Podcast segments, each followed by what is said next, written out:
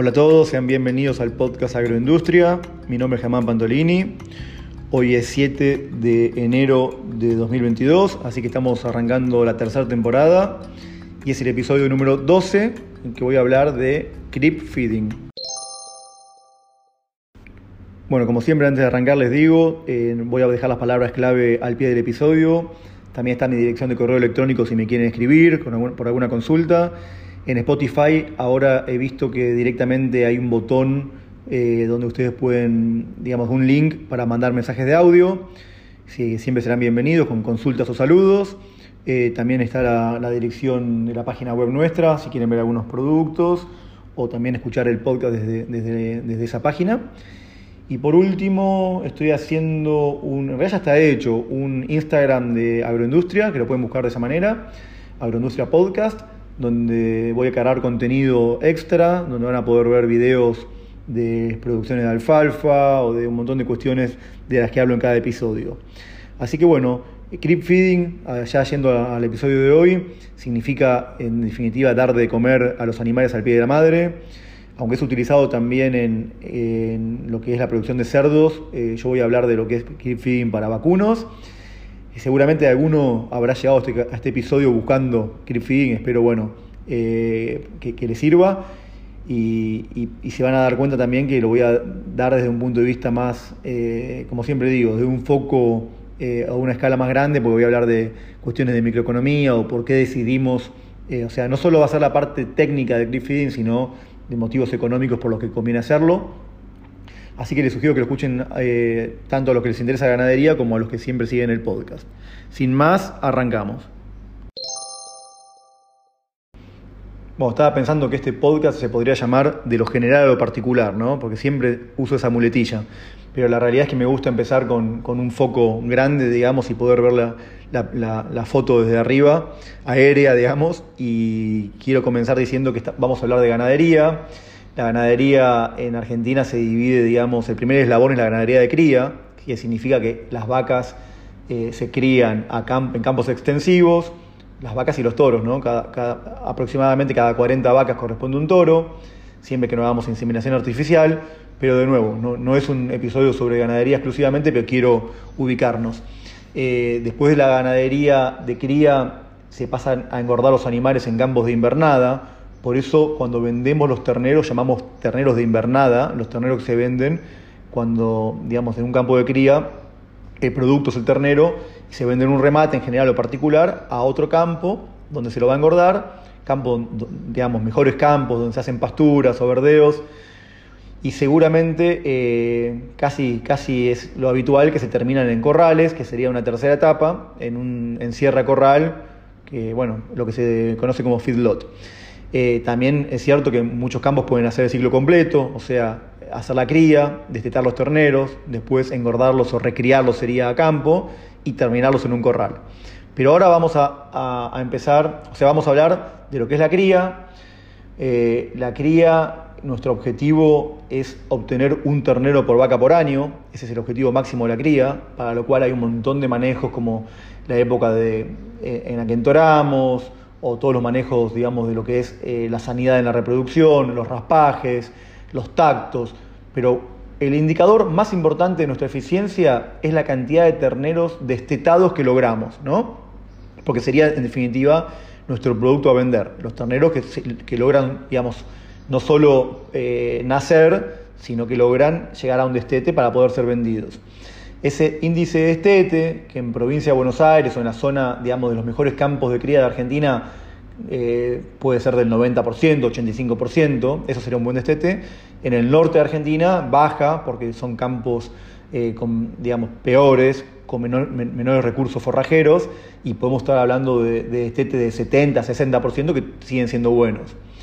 Ahora bien, este año, 2022, arranca con un fenómeno climatológico, digamos, de niña. Significa que es un año donde seguramente va a llover menos. En realidad hay lugares donde va a llover más, hay lugares como que las, lluvias van a ser más erráticas, pero en general en los lugares, por ejemplo acá en la depresión del Salado, eh, que es un lugar clásico de la cuenca del Salado, es un lugar de... Eh, y acá mismo la barría donde yo estoy también está lloviendo poco. Entonces, antes de ir al creep feeding, voy a mencionar otra herramienta que es el destete precoz, que es una herramienta muy poderosa para lograr eh, mejorar el estado corporal de las vacas eh, casi instantáneamente, porque cuando uno desteta al ternero, la vaca deja de producir leche, se seca y toda esa energía que iba, eh, digamos, destinada a la leche pasa a ser, tiene como destino mejorar el, digamos, el estado corporal. Con lo cual podemos lograr que la vaca se preñe, porque para, para que una vaca se preñe tiene que tener un estado corporal, digamos, a un peso eh, objetivo, un peso mínimo, que podemos llamarlo muy, muy como promedio, ¿no? Porque depende del frame. El frame es el tamaño estructural de, la raza de la vaca, pero digamos, para, para las razas que se hacen acá, que son más británicas, como Aberdeen Angus, un peso, un peso para que la vaca quede preñada podría ser, supongamos, 370 kilos. Ahora bien, si cuando estamos eh, ahora estamos, por ejemplo, en diciembre y tenemos vacas que al no tener campo se vienen abajo, no tienen estado corporal, eh, probablemente no queden preñadas, aunque en realidad eh, estamos casi en el final del entore, con lo cual este destete precoz habría que haberlo hecho más tirando a noviembre, ¿no? que son los meses para, para lograr tener más cantidad de tiempo con la vaca ganando peso porque no solo es importante esos 370 kilos objetivos, sino que la vaca va a ciclar, va a quedar preñada, siempre, o sea, también si está ganando peso, si tiene una tasa de, ganancia de peso, es como que el organismo le indica a la vaca, digamos, eh, que, está en, buenas condiciones de, nutrición y queda preñada. En cambio, tal vez una vaca que tenga 390 o 380 kilos, eh, pero que está perdiendo peso, no queda preñada. Por eso, vuelvo a decir, en épocas de sequía como la, como la actual, eh, la mejor herramienta, aparte, obviamente, de tener eh, reservas forrajeras, ¿no? Eh, poder tener verdeos de verano o, pasturas, o darle grano de maíz o un alimento balanceado a la vaca, pero digamos, si nos quedamos sin nada, lo ideal es hacer un destete precoz. ya que estamos, comento, ese destete precoz nos implica que a los terneros los vamos a seguir recriando hasta el destete con un alimento de destete precoz, que es un alimento entre que puede arrancar en 20, 21 de proteína o, 18, depende del peso de los animales. Tal vez si pesan 100 kilos me iría un 21 de proteína y si pesan 130 kilos ya podemos darle un alimento de 18 de proteína. Siempre estos alimentos tienen, tienen soja como parte de su, o sea, incluyen alguna harina de soja, algún expeller como parte de su composición para, lograr esa cantidad de proteína. Y no deben tener urea, Acuérdense que los animales más grandes, a partir de los 200 kilos, se les puede dar un poquito de nitrógeno no proteico en forma de urea o de algún otro biureta y algunos otros productos, pero que yo no los utilizo en general porque son muy tóxicos. O sea, si nos pasamos un poquito de la, de la dosis, puede haber mortandad. Así que bueno, pero con seguridad estos terneros chicos no deben tener urea, la proteína tiene que ser verdadera y en general, vuelvo a decir, es a partir de soja, porque si no, no se llega a la, dosis, a este nivel de 18-20 de proteína. Bueno, voy a arrancar con el tema de clip feeding, que es lo que más me interesaba charlar en este episodio, pero el, tema de este precoz eh, lo comenté porque primero es un producto, eh, digamos, en los dos casos estamos alimentando al ternero y los productos en cuanto a proteína y cuestiones son muy parecidos dependiendo porque ahora vamos a ver que en, el grip feeding hay varias posibilidades, varias alternativas, pero eh, sí hay que dejar en claro, porque mucha gente tiene un concepto errado, que alimentando el ternero eh, mejoramos el estado corporal de la vaca. Y yo les comentaba que eh, la manera de mejorar el estado es secarla haciendo destete precoz porque el ternero siempre va a tomar primero la leche, independientemente de la comida que le demos, la leche la va a tomar exactamente lo mismo, o sea, no se sustituye la leche con alimento, sino que se, come, se toma primero la leche, después va a comer alimento y después en todo caso va a comer el pasto, siendo que se va haciendo rumiante. Eh, ahora bien, indirectamente, si uno le da de comer en una de estas opciones de creep feeding que ahora vamos a ver, pero voy a dar una de estas conclusiones, es que indirectamente si el ternero come mucha cantidad de alimento, va a comer menos pasto, entonces vuelvo a decir, indirectamente la vaca se vería eh, beneficiada por una mayor oferta forrajera para las vacas y podría mejorar su estado corporal, pero es eh, hilar muy fino y no es el objetivo principal de creep feeding, ni mucho menos. Entonces, creep feeding tenemos varias posibilidades, como decía, hay una que es la más eficiente de todas, y esto es como siempre, eh, siempre eh, para la expresión de el, digamos, la expresión del máximo potencial genético de los animales, tienen que tener, eh, digamos, aparte de la sanidad, obviamente estamos hablando de la nutrición, la mejor nutrición posible. La leche es una excelente nutrición, pero evidentemente tiene, no, no, no puede expresar el ternero todo su potencial genético, por eso es que dándole de comer un extra vamos a mejorar los kilos de destete de esos terneros. Los kilos de destete significa el peso del destete va a ser mayor si le damos de comer. Ahora bien, si tenemos nosotros, vamos a suponer, una, eh, porque siempre yo digo lo mismo, el dinero, la cantidad de dinero que uno tiene es finita, no se puede hacer todo. Entonces, si uno, digamos, tuviera una cantidad limitada para invertir, yo lo que sugiero es hacer algo muy eficiente, que es darle a los terneros únicamente medio kilo por día por cabeza de, de un alimento puro, que más que un alimento sería un suplemento, como dije en alguno de los, episodios, la diferencia. O sea, en vez de un alimento terminado, sería un suplemento únicamente de alta proteína, de lo que estaríamos hablando de o harina de soja, Hybro, de 48% de proteína, o un expeller de soja, o, tal vez eh, un pellet de soja, pero todos productos de soja, y nada más darle medio kilo por animal por día.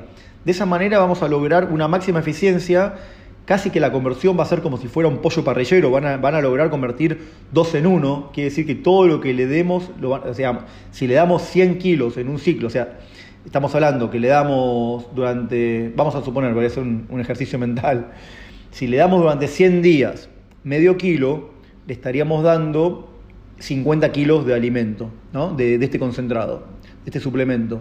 Si convierte 2 a 1, los terneros lograrían tener 25 kilos más de peso al destete respecto de sus hermanos que no le estemos dando de comer. Que siempre, siempre para estas pruebas conviene, si uno va a probar y quiere sacarse la duda, hacer un piquete con terneros, digamos, eh, iguales a otros, en campos iguales.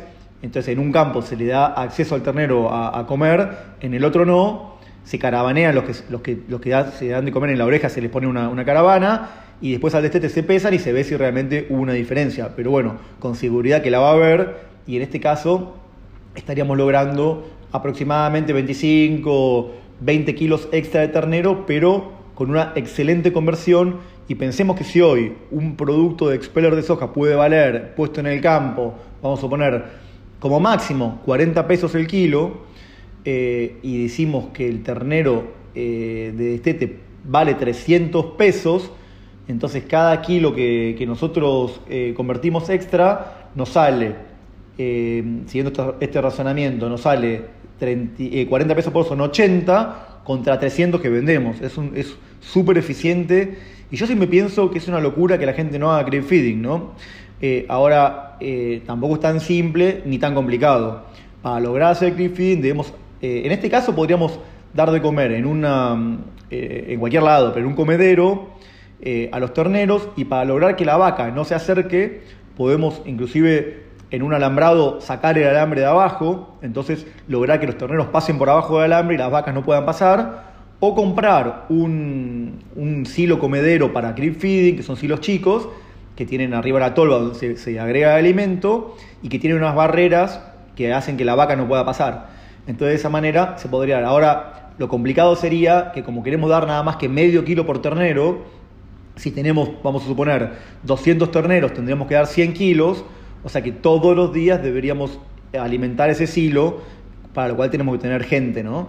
Y muchas veces en estos campos extensivos no se, no se cuenta con tanta gente para que todos los días poder dar de comer. O sea, como mucho podrían dar de comer en algún lote cercano a la casa, porque siempre el, puestero o el peón en este caso tiene que recorrer y no podría estar dándole 100 kilos a cada uno de, a cada comedero en un campo muy grande, ¿no?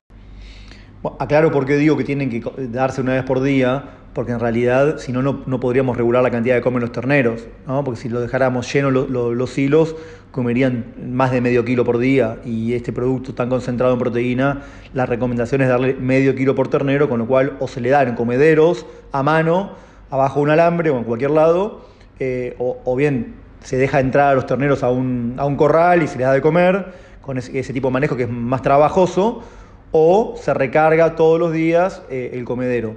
Habría una posibilidad de agregarle 5% de sal, hacer el alimento muy salado para que naturalmente el animal, por lo salado que esté, no coma tanto, pero digamos, habría que estudiarlo un poco mejor, hacer una prueba y tampoco es tan sencillo, ¿no? O sea, tampoco es tan sencillo mezclar un 5% de sal en ese producto a campo, tal vez sin una fábrica de alimento balanceado. Por otro lado, algo súper importante, que si bien esto es, como decía, muy eficiente, porque convierte 2 a 1, nosotros, si bien queremos buscar eficiencia siempre, es importante, lo que queremos es ganar más plata, llevarnos la mayor, la mayor eh, digamos, eh, plata al bolsillo posible, con lo cual eh, a veces conviene dar alimentos que no van a convertir tan bien. Vamos a hacer este ejemplo. Yo digo, este, este alimento convierte 2 a 1. El kilo ganado nos queda recontra barato y bueno, y habría que hacer este, este número de 300 pesos por kilo que, vendemos contra 80 que nos queda y, le sacamos 20 kilos más. Bueno, eh, X, nos saca Ahora, ahora lo voy a hacer, lo voy a, lo voy a comentar al final como conclusión. Ahora, por otro lado, si nosotros damos un alimento, ya no de solo proteína, sino que damos un alimento de destete precoz, como dije antes, que puede tener 21, 20 o 18 de proteína, en ese caso el, alimento nos va a convertir un poco peor. ¿Por qué? Porque no va, no, no va a ser solo ese plus de proteína que va a ser de excelente conversión, sino que ya al darle hidrato de carbono vamos a lograr que el animal engorde un poco más, que, que deposite un poco más de grasa también, lo cual energéticamente es más costoso y se nos va a caer la, conversión. O sea, va a ser peor la conversión, pero lógicamente van a ganar más kilos.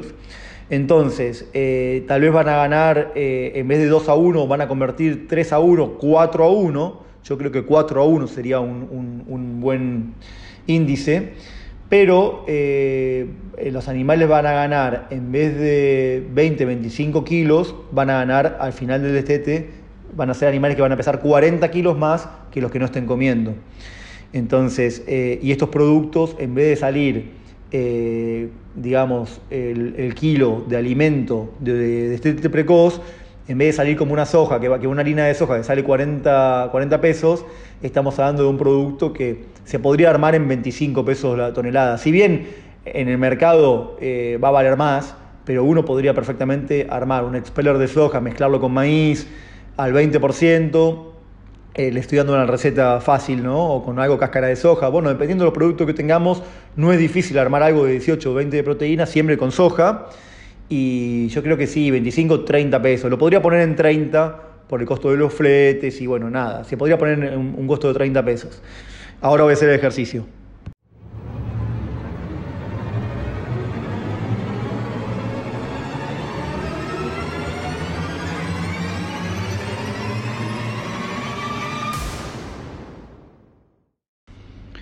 Bueno, este episodio va a ser diferente porque lo estamos haciendo casi en conjunto. No, podría borrar la grabación anterior y, decirlo de una, pero me gusta que más que quede así. Hice el ejercicio y es el siguiente. Aparte me podría haber dado mal.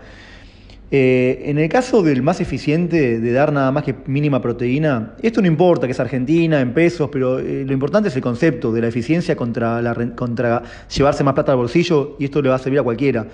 Pero bueno, lo hacemos en pesos acá para, para, los argentinos, pero vuelvo a decir, lo pueden extrapolar. Eh, yo dije que el, kilo de, ternero vale 300 pesos. En, el eficiente eh, teníamos 40 pesos cada, cada kilo de harina de soja, por 2 que convierte nos sale 80. 300 menos 80 es 220. Cada kilo nos deja marginalmente 220 pesos. Como vamos a meter 20 kilos, porque eso es lo que ganamos con esa conversión, 20 kilos, eh, vamos a sacar 4.400 kilos más de ternero. Ahora bien, en la otra opción, que es menos eficiente, vamos a darle eh, un alimento de 30 pesos en vez de 40, que sería el de destete precoz, nos va a convertir 4 a 1, o sea, va, a ser eh, la mitad de, eficiente que el otro, en vez de 2 a 1, 4 a 1, con lo cual 30 pesos por 4 nos queda 120 cada kilo convertido. 300 es lo que vale el ternero, con lo cual 300 menos 120 es 180, o sea, es menos que, 100, eh, que los 220 que nos quedaba antes, pero como vamos a ganar 40 kilos en vez de 20, vamos a sacar 7.200 pesos de ternero. Quiere decir que la segunda opción, la de dar de comer un producto un poquito más barato, menos eficiente, pero que engorda más, nos termina llevando más plata al bolsillo a pesar de ser menos eficiente sería lo que deberíamos hacer. Por otro lado, este alimento de 18, 19 de proteína que se puede armar fácilmente, sí se podría poner a discreción, digamos que significa ad libitum, que significa que los animales pueden comer todo lo que quieren, se llenarían los hilos, lo único, tenemos que lograr que la vaca no entre al lugar donde comen los terneros, pero no tenemos que estar reponiendo alimento todos los días. Con lo cual, esta segunda opción sería la que más me gusta. Y aparte es la que yo decía, que indirectamente el ternero al comer más, eh, come un poquito menos de pasto e indirectamente la vaca se vería favorecida por tener más oferta de pasto para, para su eh, digamos, mejoramiento de, corporal, aunque no, no sería el objetivo primario de todo esto. Bueno, ahí me corrijo porque en un momento dije cuatro mil y pico de kilos por ternero que nos daba y eran cuatro mil y pico de pesos contra la otra opción de, mejor que era siete mil, que habíamos dicho, siete mil y pico. Eh, y monedas. Así que eso por un lado. Y por otro, siempre que hagamos clip feeding, recomiendo al principio como plantar manualmente un poquito de pasto arriba del alimento, si es alfalfa, mejor todavía porque es más palatable, pero cualquier pasto como para simular que es, una, que es un forraje y así los terneros van a, van a empezar a comer mucho mejor. Bueno, por último, haciendo un ejercicio de, de este, este margen que nos da por ternero, si dividimos lo que vale un silo de autoconsumo para adquirir feeding del mercado por lo que nos deja por ternero, con únicamente con 13 terneros ya estaríamos pagando el silo, eh, comprando un silo en el mercado, de los más económicos. Supongo que si hay silos más grandes o, mejor armados, nos, precisaremos engordar, eh, engordar o dar de comer a más terneros, pero me parece que siendo tan rentable vale la pena hacerlo. Así que, bueno, los saludo desde La Barría, provincia de Buenos Aires. Hasta el próximo episodio.